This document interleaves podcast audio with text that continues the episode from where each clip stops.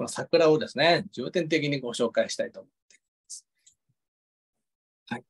まあ、その家族でやってますけど、去年ももちろんこの季節歌、桜の歌をご紹介したんですけど、去年は古今和歌集を集中的にやったので、まあ、古今和歌集の中の、まあ、桜とか花の歌ということで紹介したんですけど、今回はですね、まあ、それにとどまらず、八大集並びに、まあ、ここに F 模様入ってますけど、やっぱりこう、京極化の、まあ、玉葉集とか、まあ、からもちょっとピックアップしてますということでですね、えー、桜の歌。桜もですね、まあ、いろんな桜の風景ありますと、大体ですね、こういう歌、やっぱり流れになるんですね。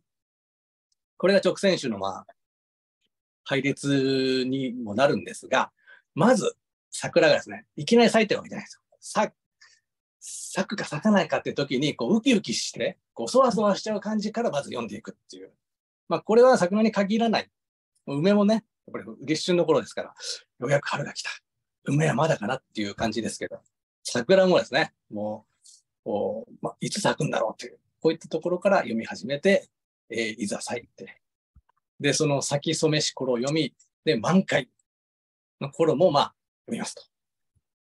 で、ちょっとこれは、この時間的流れじゃないんですけど、桜といえばっていうことで、まあ、吉野の歌。で、えー、とすると、これがピークだとしたら、ね、下がっていきます。下がっていくともう散っていくってことなんですが、まあ、いきなり散らないでですね、散る予感からですね、もしかしてもう散っちゃうのかなっていう、こういった、えー、予感から読み始め、実際散っていく様を読む。実は一番熱いのはこの散っている様なんですね。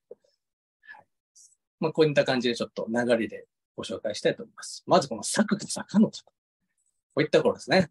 どういう心を読むか。はい。朝夕に花待つ頃は思い出の夢のうちにぞ咲き始めける。いかがでしょうこれやっぱり抜粋しただけあってですね、全部が全部いい歌なんですよ。うんと。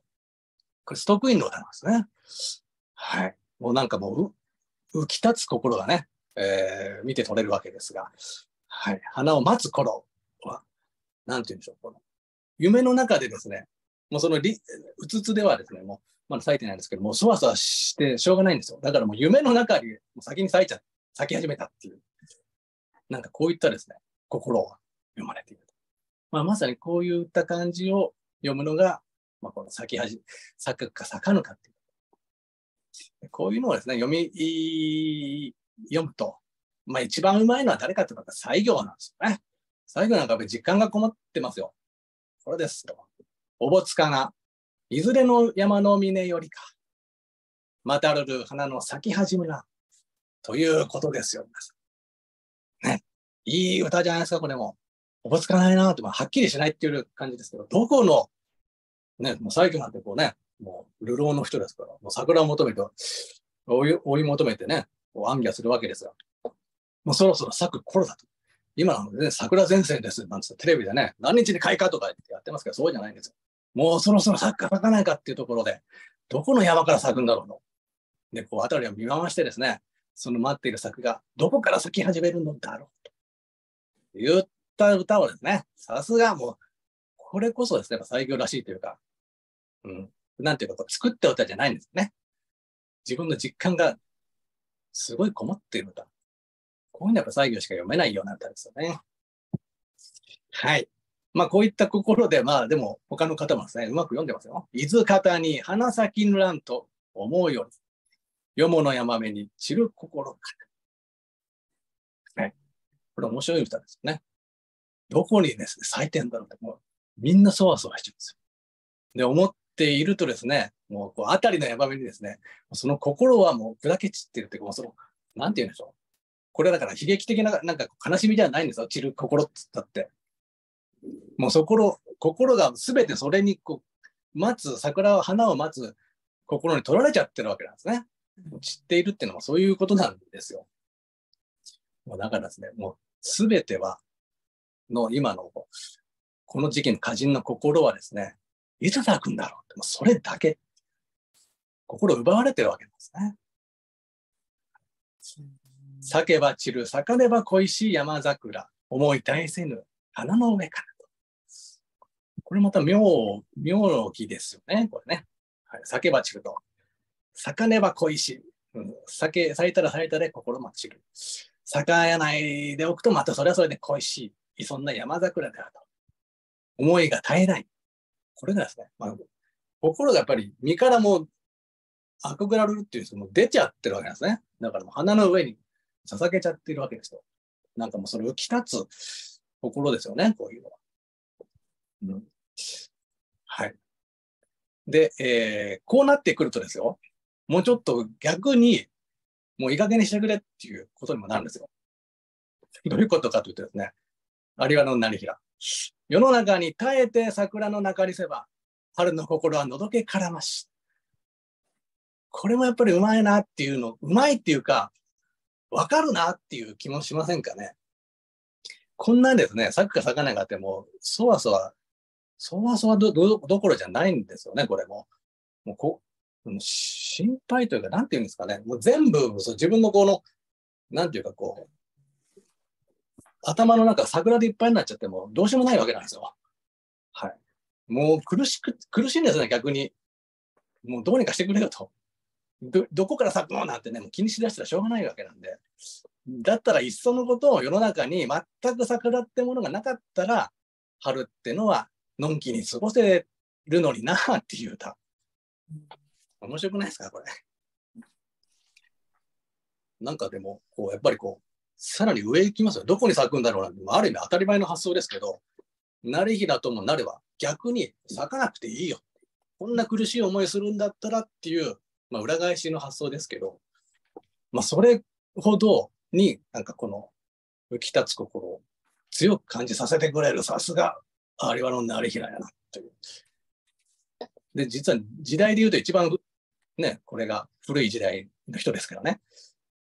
すでにこういった読み方をしているっていうところが、成平の凄さかなってね。成平と西行なんですね。やっぱ300年ぐらいまた時代が違いますから。それなのにね、こういった歌をすでに読んでいる成平、さすがだなという感じですね。はい。というのが、咲くか咲かぬか。今年はね、ちょっと東京は3月16日とかにも開花するなって言ってますけど、もう早ま早まってますね、この近年。冬があったかいんでしょうね、だから。まあそういうことで。しかも、ちょっとね、ここに書いてますけど、山桜なんですよ。だから都人から見たらこうね、この、まあ、京都だとしたらね、こうまあ、東山かわかんないですけど、ちょっと、あの辺の山見ていつ咲くのかななんてこう、その辺に近所に咲いてるソメイヨシノじゃないっていう、まあ、ことですよね。もう憧れはもうちょっと遠方にあるわけですね。で、次ですかね。いよいよ咲きましたということです。吉野山、小杖の、小杖の花を見し日より、心は身にも沿わずなりにきと。まあ、これもある意味、説明不要といえば不要ですね。ちょっと、まあ、吉野出ちゃってましたね。はい。えー、西行ですと。まあ、吉野の山にこもってですね、まあ、桜をこう、まあ、探す旅をしていると。でそれでね、いよいよね、こういったこう、いつかいつかと思っていよいよ咲いた、もうその花を見てよりですね、心は身にも沿わないと。要するにもう、なんていうか、体を離れていっちゃってるわけですね、心が。もうその花の方に寄り添っていくから、体から離れて、沿わないようになってしまったと。こういった表現をするわけです。どんだけ桜が好きかっていうことを言うのにですね、えー、自分のこ魂が抜け出る。こういったことで、えー、桜狂いを表現していると、まあ、いうことですね。まあ、これがやっぱり風雅な人の読み方だとしたら、まあ、辛い人もなれば、まあ、ちょっとね、こういう感じです。桜花先にけらしな足引きの山の海より見ゆる白くの。はい、実はですね、まあ、このね、貫之とか次の源の年寄りもそうなんですけど、これが割と伝統的な呼びぶりなんですよ。桜の花が咲いたなぁと、足引きのって、まあ、枕言葉ですけど、山の海、海峡ですよね、海から。海に白雲が見えるっていう。わかります？要するに見立てになってるんですよ。うん、この山の海に白い雲が見えるなぁと思ったら、いやいや、桜花が咲いたんでしたなぁと。こういうことなんですよ。こういうですね、見立て、まあ、いわゆるですね、古今ぶりなんです、これ。いわゆる立地的というのは頭で作った歌。これ悪いって言ってるわけじゃないですよ。まあ、当時のですね、これがこう、ハイセンスの読み方ですからね。これこそかっこいいと。まあ、こういうのが伝統的な読み方なんですよね。山桜、咲き染めしより久方の雲井に見える滝の白糸。これね、やっぱりこのいう貫之の読み方、だいぶ意識してますよ。源の年寄り。まあ、やっぱりちょっとこう、貫之の先輩ですから。ね、しかも同じ、まあ、直線主戦者であるっていう、まあ、東大の代表歌人の両名ですが、それをやっぱりね、年寄りも貫之を意識して、だいぶ意識してますけどね。ちょっとこの言葉の使い方も、山桜咲き始めたやで、久方のって枕言葉からの雲にかけてる。で、えー、同じですよ、発想も見える。これがただ見立てがちょっと違ってるだけですよね、だから。貫之は白雲に見えるって言ったのを、これね、ちょっとうまいのが下手なのか、どう思いますかって感じですけど、滝の白糸に見える、まあまあまあ、どうかな？雲だったらね、こう、桜がね、こう、群がってね、こう、遠くの方で咲いている風景を見て、雲に見えるってまだわかりますけど、ちょっと滝の白糸ってこう一本にバーってね、まあ、あんまりうまくないのも聞こえ言うんですけど、これもやっぱりね、評価されてたんですよ、やっぱり。竹の高い歌だっつって。もう、うん、まあだからね、まあ、そういうふうにも聞こえますよね。うん、山本の鳥の声声明け染めて、花もムラムラ色ぞ見えゆく。これまたちょっと、なんだっていう歌ですけど、永福もいなんですね。お面白い歌っていうちょっとことになっちゃうかもしれませんけど、山の鳥の声声、まあ、明け染めるっていう、その明け染めるっていう中でやっぱりこう、鳥の初音っていうような雰囲気もあるんでしょうけど、で花もムラムラ、ムラムラしてきたっていう、こう、なんかちょっと下ネタっぽい話じゃないですよ。こう、ムラ、ムラ、ムラがっている。色が見えていく。ちょっとここの花って実はそのね、桜かわかんないですよね、実のところ。で、その鳥の初音の頃ですから、ももしかしたらもうちょっと春の初めの頃の雰囲気かもしれませんけど、まあ、ちょっとね、この読み方、こういうのはありなんだなってことで紹介してました。色もムラムラ。色花花もムラムラ、色と見える。ちょっとこの表現面白くないですか？こういうのありなんだなっていう。はい。で、次ですね。えー、これかっこいいなと。今朝見れば宿の梢に風すぎて、知られぬ雪の幾重ともなく。かっこいいってことですね。はい、今朝見ると、宿の梢に風が過ぎていくと。で、知られない雪の雪が幾重ともなく、なんだって余韻を残してるわけですね。これなんか知られない雪が幾重ともなくあるっていうのは、実はその、これも桜の見立てになってるわけなんですね。だからこう、なんていうかこう、桜をどう言うかっていう時に、えー、花が綺麗だな、なんていうのは、やっぱりそんなことを、今の大人だったら言っちゃうかもしれないですね。桜咲いて綺麗ですね。それで一言。綺麗っていう言葉で終わらせられないんですよ。やっぱりこの文学に消化していく、まあ、歌にするっていう時に。じゃあどうやったら桜の花を歌になるかっていうと、やっぱりこういう、まずやっぱり見立てとかっていうところが、技法が必要なんですね。か、西行のように、この自分のこの心と重ねるとかっていう、まあいろいろパターンあるんですけど、その中で、まあ比較的今見た中で選んでるのはやっぱり見立てですね。この雪が重なっているように見えるとか、なんかそういったですね、一つこう、見どころがないと単純に綺麗だな、なんつう歌はやっぱり成立しないというか、歌にならない。まあ、その高貴な人たちの、うん、まあ、そういった発想が根底にありますから、まあ、さっき言ったように写、実的な歌、最初に紹介したこういう歌が、なんで歌になるかっていうのは、やっぱりそういうエッセンスを踏まえてるんですよ。そこの辺がですね、単純に綺麗だななんていうことを言葉にしたら歌にならないっていうところの、まあ、ある意味難しさかもしれませんね。で、満開。実は満開の歌ってそんなにないんですよね。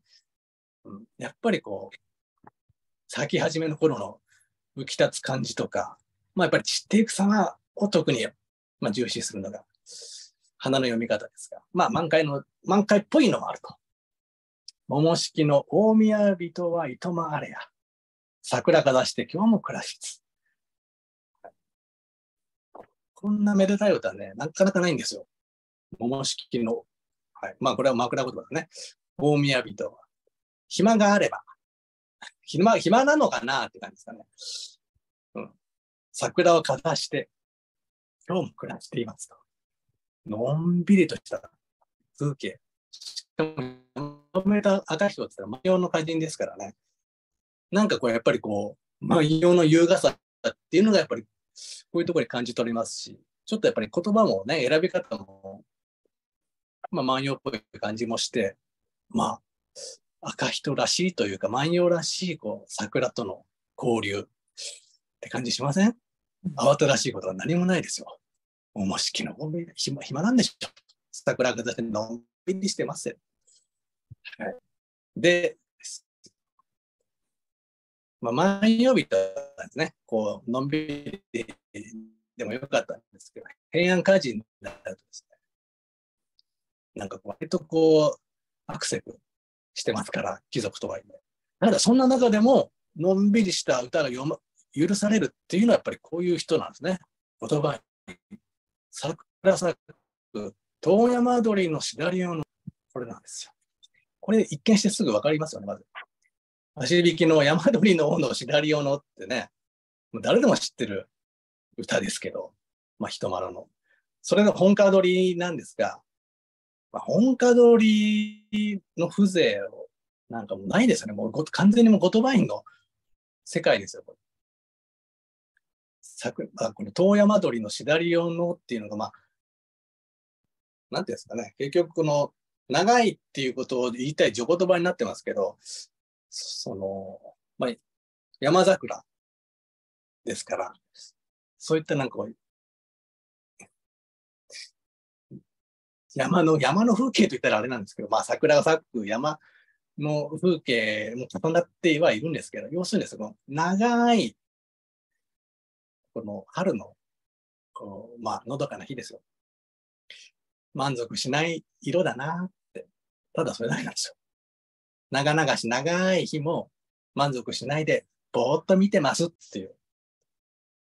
これはアクセクしないですね。こういう手をだから許されるんですよ。こうやってボケーっと、満足しないわ。満足しないっていうことは要するに、悪っていうのは満足するってことで、あかぬっていうのは満足しないってことです。要するにですね、えー、ずっとそのままでいいたいっていうか、こうぼーっとぼーっとそのまま見てたいっていう、こういうことなんです。あかんのって満足しないっていうことは。だからずっとこのまま見てられるっていうことなんですかね。ぼげーっとしてられるわ。この春の日は。ってこういう感じなんです。こんなことはやっぱりですね、他の歌人たちは言えないですね。言葉にだからこそ出てきた歌って感じしませんかね。思い染めき四つの時には花の春、春のうちにもあけぼのの空。どうですか、これ？これ言葉遣いが面白いかなって。これがですね、京極のためかねと言って、ね、それこそ京極家のを生んだその人なんですけど、これ英福門院が、もまあその、まあ、ある意味こう同じグループなんですけどね。なんかちょっと雰囲気違うの分かりますね。四つの時。まあ、えー、まあ一日中って感じなんですね。もう花の春、春のうちにもあけぼの空。何を言いたいのかまあ、なんとなくわかるけどっていう。で、伏見院、伏見院の奥さんが英福門院なんですね。奥さんって言ったのはあれなんですけど、花よいかに春日うららに夜はなりて、山のかすみに鳥の声声。ちょっとね、鳥の声声明け染めてね、ちょっと通じますけど、別にこう言っていつもこういう歌を歌ってたわけじゃないんですけどね。うん、ただ、ただっていうんですかね。もうこの強豪家の人たちは、やっぱりこう写実的な風景をを読むことで成功してるんですよ。花よいかに。春日、春の日がうららにな、夜はなってきて、山の霞には鳥の声声が聞こえるっていうところを、もう省略されてますけどね。まあ、春日、うららってね、この辺の言葉遣い。どうですか？やっぱり強豪家は、その風景の描き方もうまいんですけど、言葉の使い方も、なんかね、こう、親近感湧くというか、こう、多分当時の人たちには新しく耳に入ったんじゃないかな、なんて気もしますね。で、えー、吉野の歌。吉野山、小園、しおりの道変えて、まだびぬ方の花を訪ね。実は僕、西行の歌の中でこの歌すごく好きなんですよ。いかにも西行っていう感じします、この。わかりますよね。吉野の山の去年のしおり、しおりっていうと今、本に挟むしおりとかですけど、これがこう枝を折るんですね。要するに目印なんですで、去年のしおり、去年の目印去年行った道なんで、それを今年は道を変えて、まだ行ったことのない花を訪ねようっていう歌なんです。最高じゃないですか。ね。常にこう、足でですね、いろんな桜を追い追い求めている西行のその姿が目に浮かぶようじゃないですか、これ。吉野山小園しおりの道変えて、まだ美の方の花を訪ねんと。これこそ西行の心を端的に示しているような歌だなと。本当いかにも西行っていう感じですし。うん。こんな歌やっぱり、ね、言葉が読んだら、まあ嘘だろうなっていう感じしますけど、西行だったら本当西行の歌だろうな。そういった感動もすごく覚えるし、この歌自体もね、惹かれることがあると。三好野の山下風や原浦、小勢に帰る花の白雪。はい。まあ、春英もね、お坊さんなんですけど、はい。よやえー、三好野の山山のね、福下の風が払ったのだろうかと。梢に帰っていく花の白雪を。ここも見立ての発想であるんですけど、その見立てがですね、なんていうか、この、えー、それを描く風景がまた綺麗ですよね。その風が、あまあ、桜にこうわーって吹いていって、まあ、いくつか花びらが散っていきますよね。で、それがわーっとまた帰っていくんですね。それを見て、あ、こその木の梢に帰っていくような花の白雪がっていう。美しいなと思いますよ、春夜。春夜もいい歌人ですよね。三好野の山のあなたの、えー、あなたの桜花、人に知られぬ人や見るら。これもまた面白いですね。吉野の山の向こうの桜花。人に知られないと。人が見ているのだろうかってちょっとなんか、うん、どっちだろうってことなんですけど、要するにですね、山の向こうですから、自分がまだ見る吉野の風景なんですね。まあ、純徳院の歌ですけど。でも人に知られない山が、人に知られない花があるだろうと。それは人が見ているのだろう。なんかちょっとね、自問自答じゃないですけど、いろいろまあ空想してる歌ですかね。もしかしてこの人っていうのは、西行を指してたかも、なんて気がしませんかね。吉野の向こうの裏の方の桜ですよ。人に、人が知らないような桜。あの人は見たのかなっていう感じ。なんかそういう想像がつくというような感じ。はい。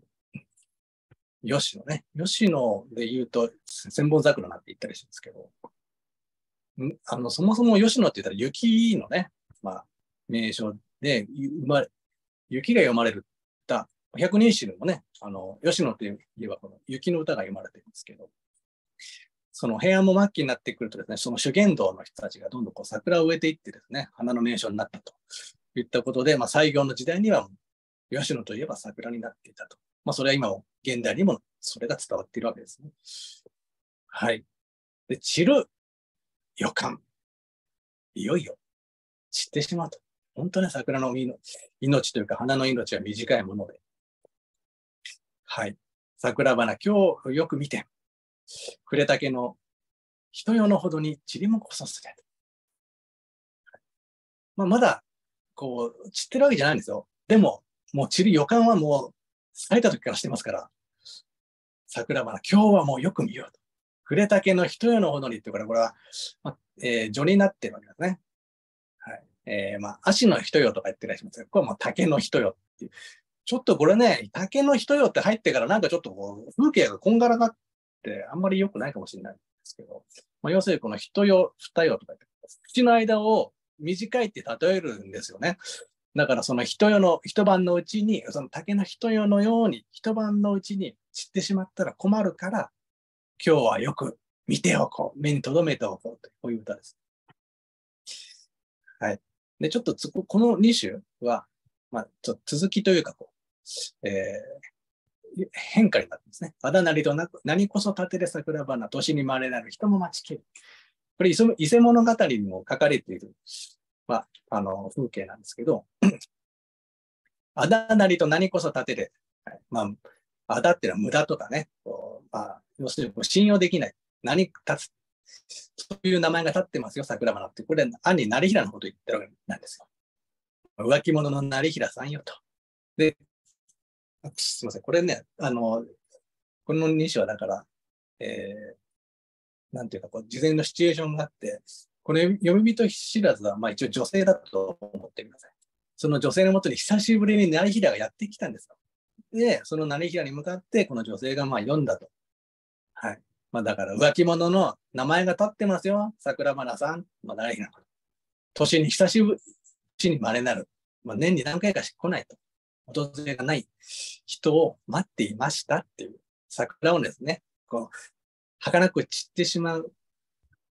まあそんなものに心をかけちゃうっていうところが、まあもうあだなりっていうことなんですけど、まあ、そういったその男に音を例えてるんですね。そういう読みかけられて、成平が、今日こずだ。明日は雪とぞ降り流しと。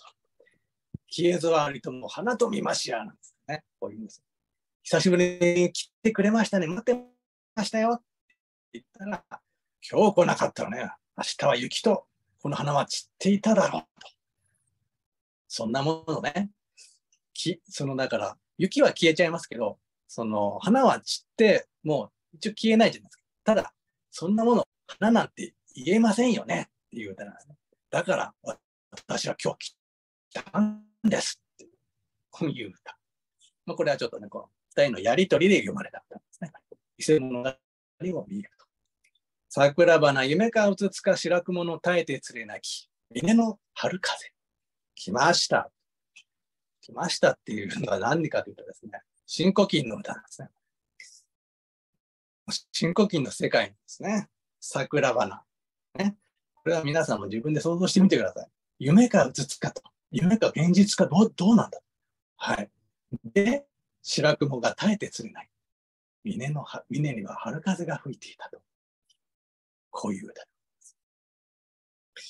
これはまあですね、もう雰囲気の歌なんです。春の夜の夢の浮き橋と題して、峰に分かれる予告雲の空。これが定価のことなんですけど、そういう空気か、空気というか、世界観で読んでですね、なんていうかこう、曖昧模倣としたですね、なんとも言えない情景なんですけど、これね、ですね、恋の匂いが裏にやっぱりあるんです。こう表現の文字、文字面上そういったものはないんですけど、もうこういう歌を見ると、スッとですね、やっぱりこういう、なんて言うんでしょう。こう、恋の情景、しかも、なんていうかこう、うまくいってない、うまくいってないっていうのは、その、おそらく待つ女とか、まあ、そういうこう孤独な女性像がですね、やっぱりこう、脳裏に想像されるんですよ、こういうと。桜花夢かうつつかと、白雲の耐えて連れなき。やっぱこの連れなきってところは一つヒントかもしれませんけどね。峰には遥か。はい。まあ、ある意味ですね、こう、源氏物語的な風景の再現ではあるんですけど、これがですね、一つの深呼吸的な、まあ、読み方なんですね。まあ、難しいというのは難しい。花の上にしばし移ろうゆうずく日、いるともなしに影消えにけり。永福門。やっぱ永福門院いいなって思いますよね、これね。花の上にしばし移ろうゆうずく日なんです。この辺のやっぱり風景の切り取り方はさすがだなと。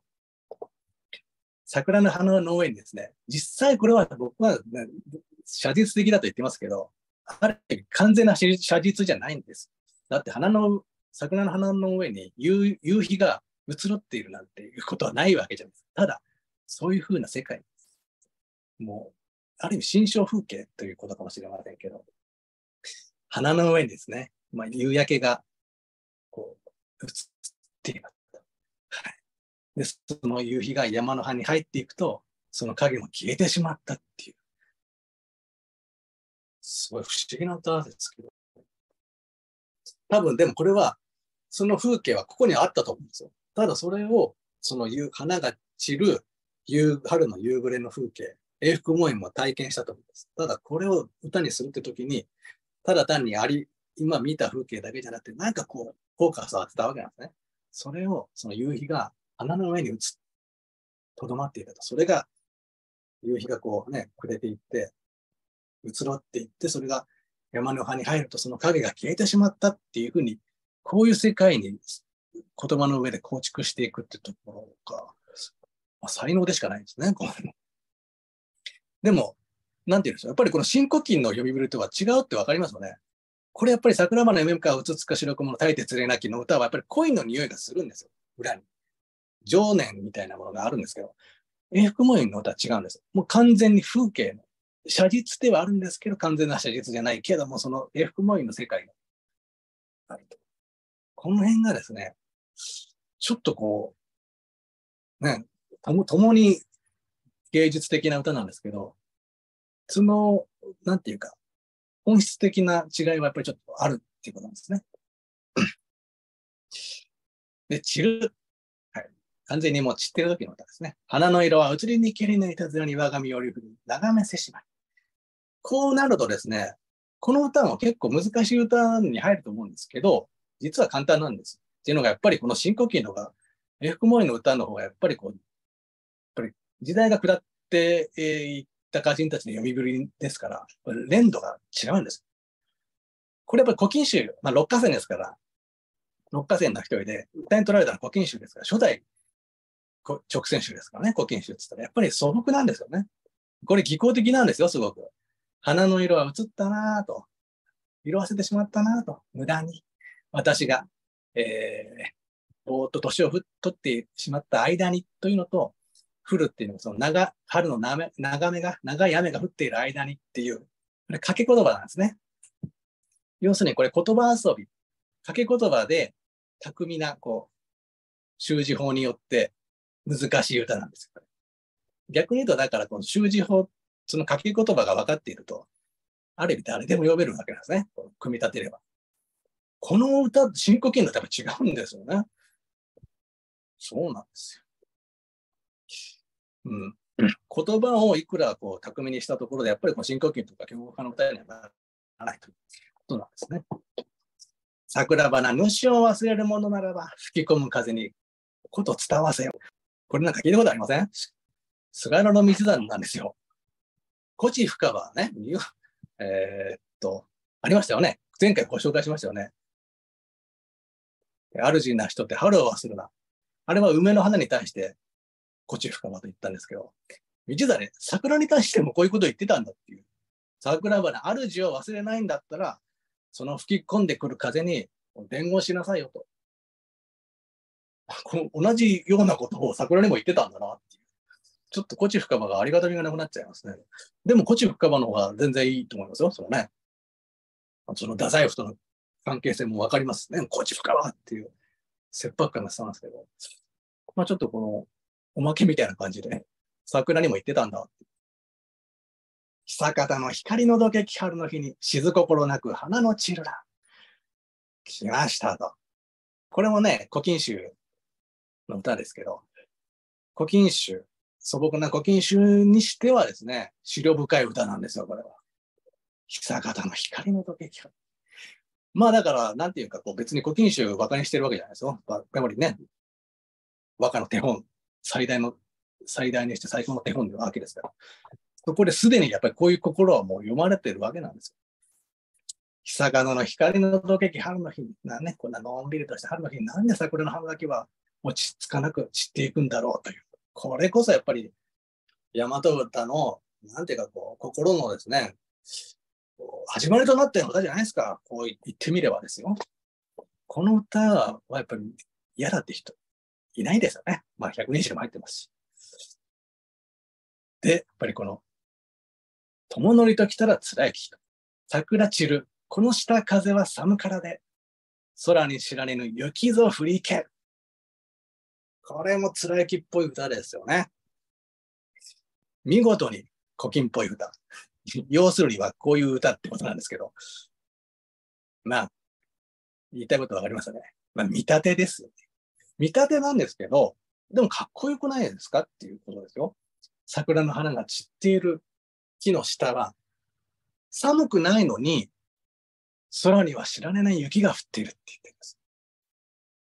まあ、ある意味これ上等句なんですよ。花を桜、あ、だから桜の花を雪に例えたり、雲に例えたり、さっきのね、滝に例えたり、要するに白いものに例えるっていうのは上等句なんですけど、でもですよ、なんていうか、空に知られぬ雪っていう、ここの4句目があることで、この歌にもちょっとこう、洗練されたイメージ受けるじゃないですか。空が擬人化されてますからね。空に知られない雪が降っていると。だから寒くないのに、これ冬だったらね、もう普通に雪が降ってて、それは空が降らしてるわけですから、空が知ってるわけですけど、ここは春でしかも寒くない。なのにここだけ雪が降っている。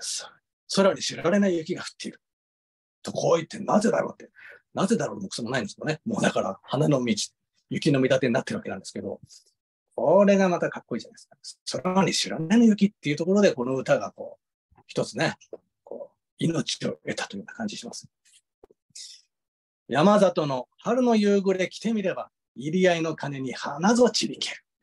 これもですね、かっこいいですよ。ノンイ法師お坊さんですけど。山里の春の夕暮れに来てみれば、入り合いの鐘、まあ、要するにこうね、日が暮れていくときの、ね、お寺の鐘の音なんですけど、その鐘に合わせて花が散っているって言ってるんですよ。すげえなって。これだから、山里の春の夕暮れ着てみれば、花と散りけるって言ってるだけじゃ盆作なわけですね。ある意味。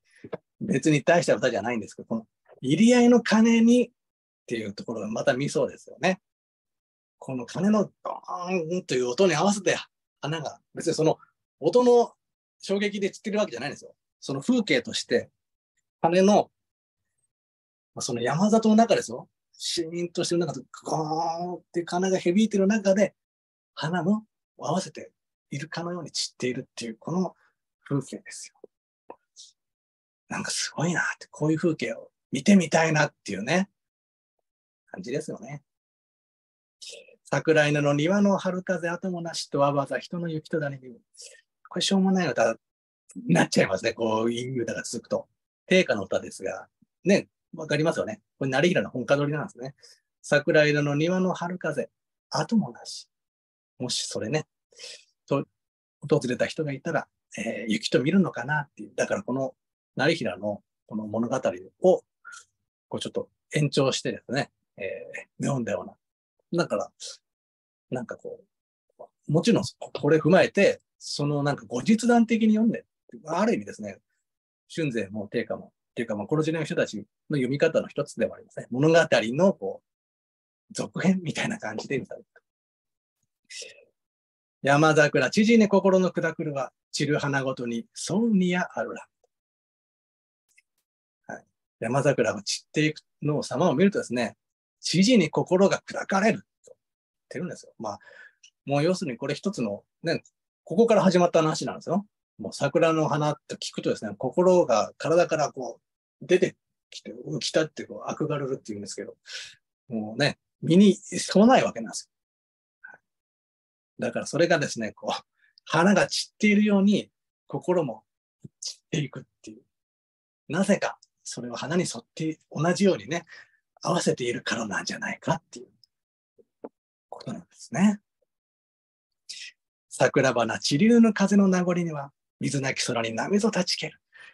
これもいい歌なんですけど、なんか、さっきのまた同じ貫之ですけどね、またこのパターンかって思っちゃうとちょっと残念なんですけど、この一首だけ見てみてくださいよ。これかっこいいんですよ、これも。桜花の散った後の風の名残には。わかりますよね桜の花が風にファーッと吹かれて散っていくんですよ。その風の名残には、水のない空です。当たり前なの。空に水はありませんけども、そのなんていうか、この、花をこう吹いていた風の後は波が立っているように見える。水のない空に波が立っているように見えると。まあこれ一つ、これもやっぱ4個目がポイントですよね。水なき空に波が立っているっていうと。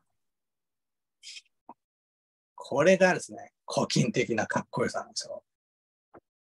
あまあ、いわゆる何回も言いますけど、理知的って言って頭で作った歌であるんですよ、古今集の。まあ、それが一つの特徴ですけど。でもかっこいいじゃないですかね。うん、さすが、貫き。花誘う平の山風吹きにけり、こぎ行く船の後見ゆるまで。はい、平の山風、平の山っていうのはその、琵琶湖の西のある山なんですけども、まあだからこの、えー、平の山風がバーッと吹いていくと、漕ぎ行く船の跡が見えるまで、要するにこの、花いかだっていうんですかね、わーって花がね、琵琶湖の方に 散っていたのかなっていう、ちょっと想像になっちゃいますけど、それがこうね、波がこう、波じゃなくてその花が、えー、その船の後でこう、今もね、そういった状況がありますよね。えー、その後がこう見えるまで花びらが散っているっていうことです。吉野山、花のふるさと後絶えて、虚しき枝に春風が吹く。僕ちょっとこの歌好きなんですよね。聞いてみてください。吉野の山の花のふるさと後絶えて、虚しき枝に春風が吹くぞ。この情景です。まあ、要するにですね、もう枝にも花が残ってない状態です。それを虚しき枝って言ってるんですけど、その枝に春風が吹いているっていう。これかっこいいよねって義経読んだわけですね。なんかね、すごい赤涼感というか、うん、かっこいいなっていう。その、花が咲いている枝に春風が吹くっていうの、もちろんわかる風景じゃないですか。じゃなくて、その後絶えた虚しい枝に春風が吹いているこれです。やっぱりこれ平安末期の人たちのこういう心象的な風景ですよね。花散れる水のまりまに止めくれば山にはあれもなくなりできる。ちょっと飛ばしていきましょう。で、花といえば、願わくば花のもとに春しなその如月の餅つきの。旧暦で、えー、今だとね、まあやっぱり3月とかに、まあその花が、桜の花が咲きますけど、旧暦だと2月ですから。だから、西行は、西行はこれ時世の歌とか言われますけど、これは全然その自分の死を意識して読んだ歌じゃないんですよ。ただ単にその願望を本当伝えただけなんですけど、願うことならば花の桜の下にて、その春の死に知りたい。草薙の望月。だか満月と満開の桜が両立している。割となかなか難しいんですよ。その桜が満開なのと、まあ、満月がこう時期的なっていうのが。まあ、その時に私は死んで死にたいと。美に生きた人の、まあ、生き様ですよね。まあ、釈迦の入滅のもこの時期だったというところで、これはその通りに死を遂げたということで伝説的な歌になったんですね。別れをば山の桜に任せてんと、とどむとどめじは花の間にまい。これ古今集の歌なんですけど、別れ、まあ、だから卒業シーズンじゃないですか。これですごくぴったりなんですよね。その別れをどうしようかっていうのは、山の桜に任せようと。とどめよう、とどめないっていうのは、花の間にまい。まあ、花にお任せしよう。こういうことなんですね。はい。ということでですね、ちょっともう、こんな感じなんですよ、皆さん。桜はですね、一つの花なんですけど、まあ、こういったことにですね、いろんな心のかけ方があると。どういった読み方をするかと言いうのはですね、なかなか、じゃあ、ね、こう見た中で、逆に悩んじゃうと思うんですけど、ある意味ですね、本当は桜にこう出会うとですね、その子の、そこの一瞬一瞬の風景は自分だけにしか出会えない体験ですから、そこでこう心が動いたものに、にちょっとこう、あ、なんかあの歌に心近いな、風景が近いなっていうものをヒントにして読むっていうのがまず一つかなと思います。で重要な点はですね、風景が先にあるわけじゃないんですよ。じゃなくて歌が先にあると思ってください。だから歌を通じて風景を見るんです。そうすると歌が読みやすくなると。これは一つのポイントなので、覚えておいていただければと思います。